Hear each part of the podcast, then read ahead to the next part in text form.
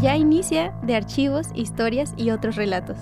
Acompáñanos en un recorrido por los archivos, descubriendo historias un documento a la vez.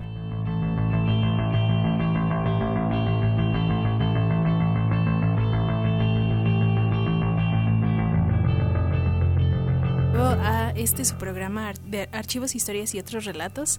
Esta vez, eh, bueno, me llamo Victoria Velázquez. Primeramente. Hola, buenos días. y estoy acompañada eh, de mis compañeros Brenda Cortés. ¿Qué tal? Y Carlos Carmona. Hola, buenos días. Con Checo Pacheco allá en los controles, a quien le mandamos un saludo. Y, a las chicas del equipo. Y a las chicas del equipo también, un saludo. Y bueno, esta vez titulamos este episodio como las 21 jornadas archivísticas de la Renayes. Sí, así es, porque bueno, no sé si escucharon, eh, nos escucharon la semana pasada, pero justamente estábamos saludando a Victoria diciéndole que le extrañábamos mucho porque estaba ausente. Y esto pues fue justamente por las veintiagésimas primeras jornadas de archivística de las Renayes, que bueno, ella estaba por ahí, pues cuéntanos un poquito, Victoria. Eh, bueno, ya dijimos que fue la semana pasada, pero ¿qué días fueron? Sí, bueno, en sí eh, las jornadas estaban planeadas del miércoles al viernes de la semana pasada, o sea, del 11 eh, al 13 de octubre. Nosotros nos tuvimos que ir desde el martes porque, bueno, ya ven, logística, ¿no? No hay camión directo hasta Colima y teníamos que transbordar en Guadalajara y bueno, pues por logística habíamos decidido irnos desde el martes para estar a tiempo a las ocho y media de la mañana ahí en, en Colima al día siguiente, el miércoles, este, para las jornadas. Eh, bueno, como ya mencioné, pues fueron las jornadas en Colima. No, pero primero hay que mencionar a la gente que, que es la RENAIS. Así es. bueno, la RENAIS es la Red Nacional de Archivos e Instituciones de, de Instituciones de Educación Superior. Y esta es una asociación que tienen eh, pues los archivos de las universidades en donde pues hacen, o sea, comparten metodologías, este, hay intercambio de cómo le estás haciendo tú, cómo le voy a hacer yo. Y sobre todo nació para eso, para... Había una necesidad muy grande de cómo homogeneizar procesos en estas instituciones y estamos hablando de 1999 cuando se empezaron a juntar. Entonces no había una ley de archivos, no había todas estas normativas que ahora ya están en, en la ley mexicana. Sí había algunos manuales, lineamientos y cosas de archivística, pero bueno, las universidades quisieron juntarse en esta asociación para decir, bueno, nosotros lo vamos a hacer de esta manera y este y e, es un espacio de intercambio de, de, trabajo colaborativo es muy interesante. Entonces empiezan a hacer esta estos congresos o jornadas este y en 2009 se eh, formalmente se consolidan en asociación civil. Hoy en día, pues la RENAIES cuenta con 50 instituciones asociadas, habían empezado con 12, donde tengo entendido que estuvo la UA desde un inicio. Entonces, este, eh, hoy en día ya son 50 universidades asociadas y pues este año eh, se hicieron las 21 jornadas este, archivísticas que pues son, es una al año, ¿no? Bueno, y este, obviamente la universidad mandó una comitiva este, del Departamento de Archivo General Histórico y ¿quiénes participaron? Eh, fuimos la maestra Laura eh, Villalobos, que es la jefa de la sección de, de archivo de concentración. Y también iba eh, el ingeniero José Luis Ríos, quien es el jefe de la sección de procesamiento de la información. Sí. Y yo de colado. Ahora sí que, no, cada, una parte de, cada, ajá, encargada de bóveda, una uno de cada sección de, del archivo. Pero bueno, ya mencionábamos que te habíamos ido. ¿Por qué no nos cuentas un poquito de a dónde te fuiste? Porque ahora sí que tuvieron que hacer un viajecillo por ahí. Pues sí, eh, la, esta vez las jornadas fueron en Colima. Eh, como muchos congresos, en el congreso del año anterior se decide la siguiente sede. El año pasado fue en Zacatecas, este año fue en Colima, el que viene va a ser en Ciudad de México. Entonces, eh, pues cada año se reúnen estas comitivas de varias instituciones y este, pues ya les comentaba, ¿no? Nos fuimos desde un día antes para llegar eh, muy a tiempo, dormir en Colima de, de martes para miércoles. Llegar pues antes del huracán.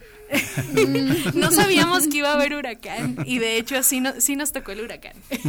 o sea, no nos tocó como tal, el huracán no, no tocó a Colima, pero sí hubo muchas lluvias, o sea, fue como la colita del huracán. Y unos aeronazos, me Y mucho aire. Entonces íbamos de camino de Guadalajara a Colima hemos de haber llegado como a las cuatro y media, cinco de la tarde más o menos, y ya, eh, o sea, a medio camino iba lloviendo muy fuerte. Eh, yo no me había dado cuenta, pero se metió el agua al camión. Eh, en mi parte del camión no se había metido, pero enfrente sí se metió el agua. Y este, y ya llegamos a la central de Colima y no encontramos taxi. Porque estaba lloviendo mucho, Colima estaba inundado. Y este, y por suerte, José Luis había pedido un Uber que no le agarraba el viaje y luego ya este un, un Uber dejó gente y pues tomó el viaje de nosotros y ya nos llevó al hotel y todo, todo bien en el hotel. Eh, habíamos llegado y dijimos, bueno, pues ya comeremos aquí porque pues no se puede ir a ningún otro lado porque está lloviendo y en eso que se va la luz.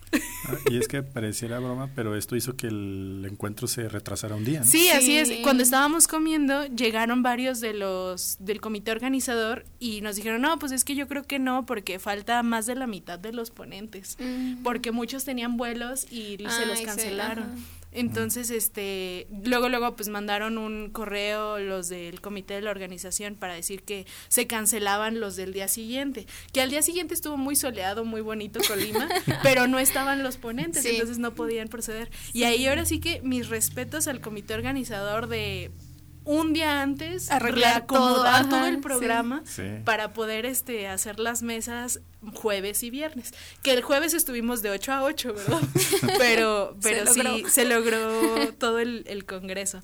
Pero sí, toda, toda una experiencia. Toda una odisea, pero pues que es un viaje sin sus cosillas por ahí, ¿no? Pero pues, ¿por qué no pasas a contarnos qué vieron, qué hubo en el congreso, de qué se trató? Bueno, la el las jornadas tuvieron el título de Del papel a la nube, de la administración a la memoria que pues es toda esta idea de los documentos en papel, los documentos electrónicos y cómo hay varias fases del, de los archivos, ¿no? Que está desde que se produce un documento en una oficina y se tiene su periodo de ciertos valores archivísticos como es el de finanzas, legal, administrativo, etcétera, y luego hay una transferencia a, a concentración, en concentración se queda un cierto tiempo donde siguen vigentes aunque de manera parcial, esos valores que tenía. Y luego hay una valoración donde se define si hay valores secundarios, donde ya encontramos testimoniales, evidenciales, el valor histórico del documento, todo esto. Y ahí se decide si el documento es tiene valor histórico y pasa al archivo histórico. Entonces, todo esto de desde la administración a pasar a histórico y luego la, la vertiente de ya no solo se crean documentos en papel, también se crean documentos electrónicos. Entonces, ¿qué vamos a hacer con todo eso? Y bueno, para esto hubo eh, cuatro conferencias magistrales. Dos de ellas se enfocaron en todo lo que tiene que ver con los archivos electrónicos. La primera tuvo el título Del papel a la nube, el rol de los repositorios digitales confiables archivísticos en la transformación digital. Esa le impartió el doctor Daniel Flores de la Universidad Federal Fulminense de Brasil. Mm. Fue la ponencia más técnica, creo yo. O sea, era sobre bases de datos y tener tus instrumentos archivísticos eh, ya no solo disponibles, sino hacer una difusión activa y en datos y fueron muchas cosas que a lo mejor yo no entendí tanto por no estar en contacto con esa área, pero sí, o sea, bueno, Laura y José Luis estaban muy atentos. Yo también estaba muy atenta, pero sí había veces que yo decía, bueno, esto no lo entiendo. Ajá. Y ya tuve que preguntar después, ¿no? Y, y sí se, se comentó que las prácticas archivísticas en repositorio digital pues deben ser confiables y son todas estas características que tienen los, los eh, documentos electrónicos de trazabilidad y confiabilidad y firmas electrónicas y todo eso. Mm. Entonces pues sí, yo ahí sí estaba decolada. Sí, pues más enfocado a la gestión documental. Y hubo otra que esa se llamó Horizonte Digital, que le impartió el doctor Gerardo Bustos Pretel, eh, quien es subdirector general del Ministerio de Hacienda de España. Eh, en esa muy internacional. Sí en esa conferencia también se habló de, los documentos electrónicos y la gestión digital pero más enfocada hacia los retos O sea, y él y me pareció muy interesante, no fue tan técnica, hablaba un poco más de eh, cómo administrar electrónicamente cuando venimos, porque todos los manuales de archivística te van a decir, el documento electrónico se gestiona igual que el, que el físico, pero en la práctica no es, no es tan fácil. Entonces tienes que, tiene que haber una traducción de, de todas estas prácticas a lo electrónico y él decía que eh, los retos principales son entender la administración electrónica, comprender la transformación digital y construir un gran puente entre lo analógico y el mundo digital. Y, o sea, que es esta, yo diría, traducción, ¿no? De las técnicas que hacemos con la administración documental tradicional. Pero aplicado a lo Pero aplicado a lo electrónico y digital. Y él citó a Bertolt Brecht, el dramaturgo y poeta alemán, mm. donde dice, la crisis ocurre cuando lo viejo no acaba de morir y lo nuevo no acaba de nacer. Entonces, y efectivamente, ahorita estamos en medio, y, y todavía no vemos a dónde vamos con lo electrónico ni dejamos de usar lo, lo de papel. Entonces, sí, muy interesante la verdad su conferencia. Y otra fue la de la maestra Mireya Quintos Martínez, a quien ustedes sí reconocen, porque para quienes nos escuchan, la maestra Mireya Quintos Martínez es del Archivo General de, de la Nación y ella ha dado muchos cursos de archivística a nivel nacional eh, sobre todo en digital y ha participado en varias de estas jornadas que pues a nosotros nos ha tocado, sobre todo cuando en la pandemia eran eh, transmitidas, pues escucharla y, hablar varias cosas de, de eso. Esta vez ella llevó una conferencia o magistral sobre la medición de riesgos y siniestros documentales y esa estuvo muy interesante. Y algo aparte muy necesario, ¿no? Sí, súper necesario. Porque cuando pensamos en... ¿Qué piensan cuando decimos un siniestro? La catástrofe. o sea, sí, pero ¿de qué, como en qué categoría? Pues, pues justo ahorita que hablamos del huracán, sí, algún desastre. Fenómenos naturales, cosas así. Y ella dice, sí, sí son un tipo de siniestro, pero también hay siniestros que se pueden, que pueden ocurrir por negligencia. Tanto de o, negligencia u omisión. Entonces, eso ya implica a las instituciones, al personal, a todo este ah, tipo de, de, cosas, ¿no?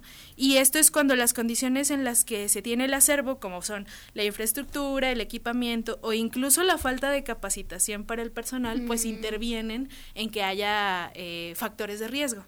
Y es por eso que ella mencionaba pues la ley de archivos, en donde el artículo 11 dice que los sujetos obligados deberán destinar espacios y equipos necesarios para el funcionamiento de sus archivos, así como promover el desarrollo de infraestructura y equipamiento para la gestión documental y administración de los mismos. Ley General de Archivos, artículo 11.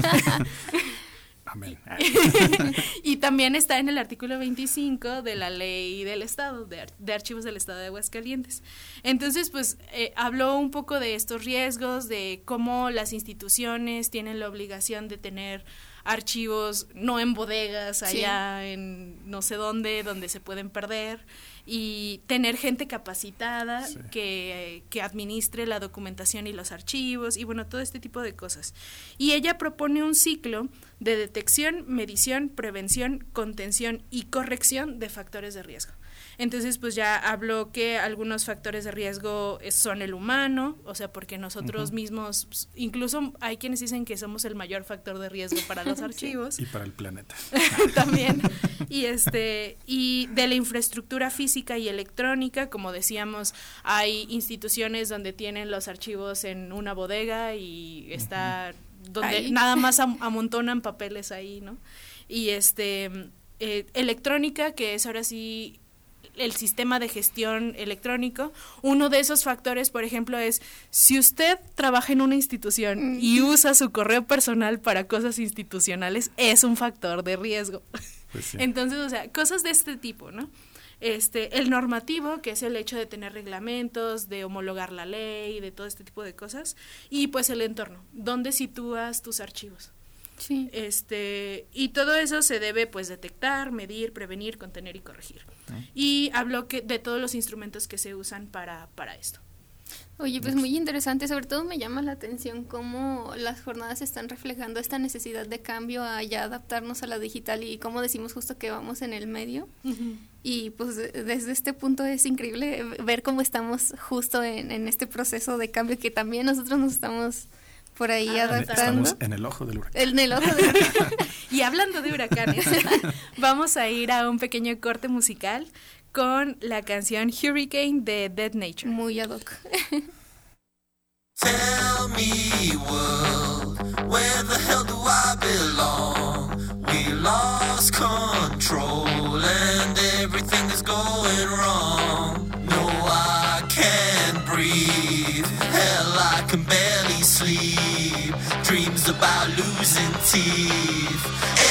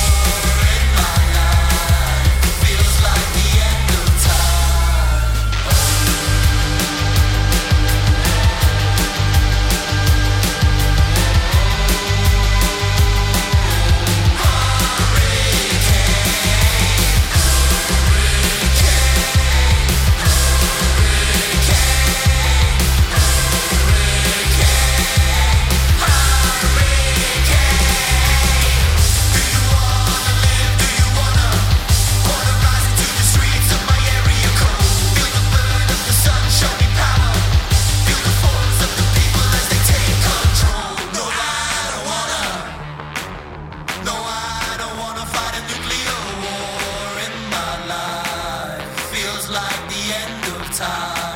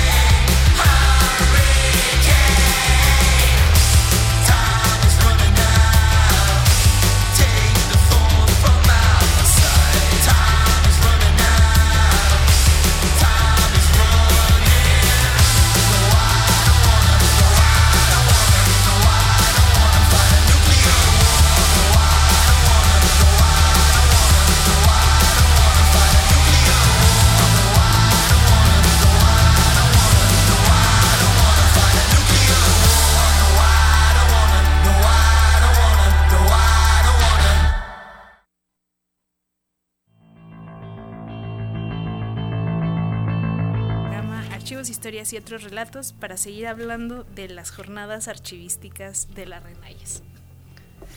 Sí, justo ahorita estábamos hablando de, bueno, Victoria nos comentaba sobre algunas conferencias a las que pudo asistir, pero aparte de, eh, bueno, oír la UA como oyentes que los mandaron ustedes, también hubo una participación del archivo, ¿no? Por ahí. Sí, así es. eh, eh, José Luis Ríos, el ingeniero José Luis, fue quien es el jefe de la sección. Y a de- quien mandamos un saludo a él y a la maestra Laura. un, un saludo, sí.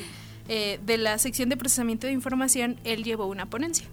Entonces, eh, su ponencia tuvo no- el nombre de Fototeca Universitaria, Retos y Metas de la Preservación Digital. Entonces, en este programa ya hemos hablado de la fototeca de la Sí. universidad, que es este repositorio donde están todas las fotografías que generan eh, los fotógrafos que aquí laboran. Y este, y bueno, esa, esa fototeca está en la sección de, de José Luis. Y pues a ellos les ha tocado el reto de, de pues etiquetar, describir, organizar, Organizar. todas estas fotografías. Y parte de lo que él mencionaba es también este cambio de, de formatos o de análogos a fotografía Sí. digital. Eh, él menciona, a mí me llamó mucho la atención una cifra que él mencionó en su ponencia, donde dice que la producción de fotografías en la universidad creció exponencialmente en 2004. Y él lo atribuye a que fue en el momento en que compraron eh, cámaras digitales al Departamento de Comunicación y mm. Relaciones Públicas. Porque anteriormente, o sea, del, de 1973 a 2004, o sea, 31 años, no me acuerdo del número exacto, pero tuvieron una cantidad de fotografías. Eh, sobre todo en negativos que se tuvieron que digitalizar y todo eso, ¿no? Pero del 2004 al 2010, o sea, seis años, hubo el doble o el triple de fotografías. Entonces, pues ya él, él habla del desarrollo de procedimientos para la descripción de fotografías, del reto de, del volumen de la información y de cómo es necesario tener planteamientos o criterios de selección de fotografías que entran a fototeca. Porque muchas de estas fotografías digitales, sobre todo, pues era la misma foto y nada más eh, el, rector o el maestro o el decano en turno le hace así.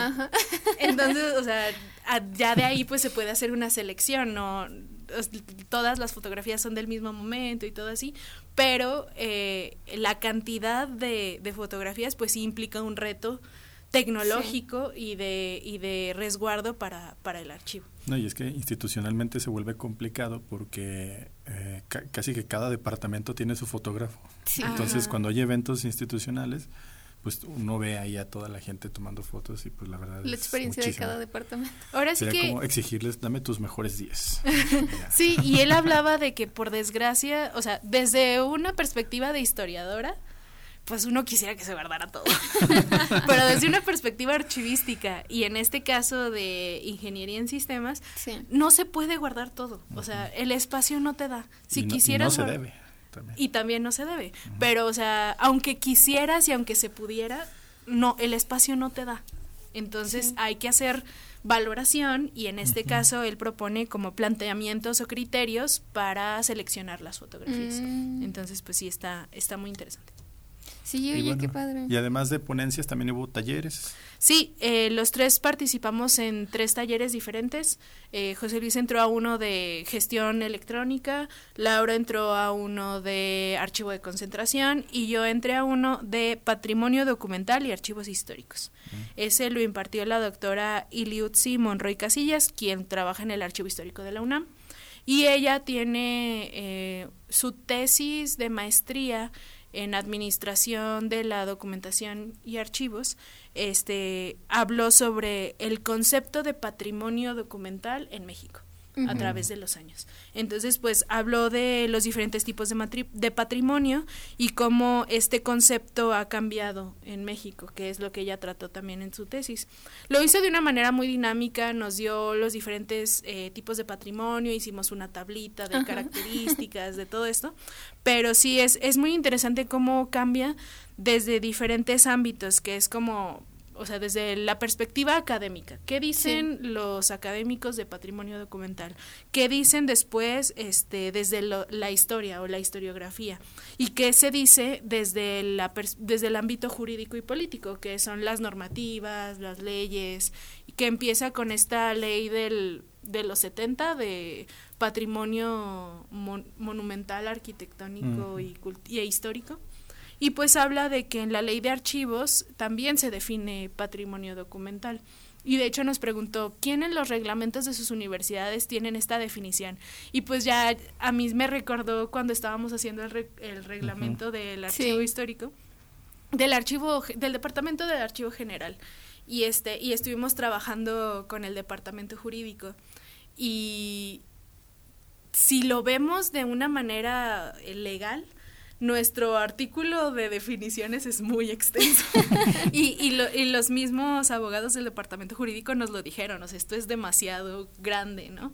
Este, pero Mm, se hizo ahí eh, la plática y pues sí vimos todos la necesidad de estar en los mismos términos. Que todo esté bien definido. Ajá, que, que, todos, que todos en la universidad cuando hablemos de patrimonio documental o de valores archivísticos, pues estemos hablando de las mismas cosas. Entonces sí, yo comenté eso en el taller y le pareció muy interesante a la doctora que ya en una en un reglamento interno institucional estuviéramos definiendo patrimonio documental. Entonces sí, también fue un, un taller muy interesante. Muy interesante. Y, y, estuvo, fue una experiencia muy padre. Yo luego, luego fui a descargar su tesis, ¿verdad? y ahí la tengo por si alguien la quiere. Pero sí, está, está muy padre. Y eh, pues finalmente a mí me gustaría hablar de una ponencia este, que fue la única que habló de archivos incorporados en todas las jornadas. Y, este, y esto es la ponencia La relevancia de una cuidadosa elaboración de dictámenes de ingreso de fondos y esta la hizo la maestra Gloria Celia Carreño, que quienes me conocen saben que la cito mucho. y este, ella no pudo estar, pero leyeron su ponencia y yo luego luego la pedí y ya me la pasaron. Eh, ella trabaja en el Archivo Histórico de la UNAM y ha tenido eh, ha tenido mucho contacto con los fondos incorporados o los archivos incorporados de la UNAM y tiene un libro sobre los archivos privados y su aporte a la historia que yo cito mucho y este y también fue mi maestra. Entonces este también por, por lo mismo. Y en este texto de la relevancia de una cuidadosa elaboración de dictámenes de ingreso de fondos este eh, tiene hace este argumento de por qué la dictaminación es tan importante. Entonces para quien no esté familiarizado con este proceso cuando alguien quiere donar un archivo que, no, que ha estado, o una colección que ha estado privado en sus casas, llegan a hacer la propuesta aquí con nosotros, eh, sobre todo con la doctora Marcela, y después se tiene que decidir si, si entra o no, A, a, la universidad. Eh, esa decisión pues va eh, con un debate eh, de por qué sí, por qué no, eh, qué implicaciones tiene, todo eso. Luego ya si se decide que sí, pues se hará el convenio y se debatir, se verá con el donante qué requisitos tienen. Este, y eh, en este caso, pues es esa, esa importancia de este dictamen. Idealmente serían dos o tres dictámenes, eh, es casi imposible hacerlo, ¿verdad? Pero por lo general es uno interno, o sea, lo ideal sería tener uno interno, uno con un especialista de la temática o materia en la que de la que se trata el archivo que se pretende incorporar y un tercero sería con otro archivista de alguna otra institución que también trabaje con archivos incorporados. Entonces, idealmente fueran serían esos tres. Y ya con esos tres dictámenes eh, se da el argumento a las autoridades de por qué sí se aceptaría un archivo o a, a los donantes de por qué no se va a aceptar. Entonces también fue una ponencia muy, muy interesante. Sí, ya justo lo veíamos con José Luis y pues bueno, ya otra vez se nos fue el tiempo. Sí, a lo mejor estaría muy padre hablar todo un episodio de, de justo esta cuestión, pero pues por el momento nos vamos a despedir y agradecemos mucho a, a Victoria por estarnos pues, platicando de, de estas jornadas que pues estuvo muy enriquecedor. Qué bueno que podamos seguir capacitándonos. Y bueno, les recuerdo a todos que eh, tenemos nuestras redes sociales, ahí por si gustan checarlas, estamos como Archivo General Histórico, UAA, o Bóveda Jesús F. Contreras, y también están nuestras páginas archivo.ua.mx, bóvedacontreras.ua.mx y fototeca.ua.mx. Así es, y los nos escuchamos nuevamente la próxima semana en Archivos, Historias y otros relatos.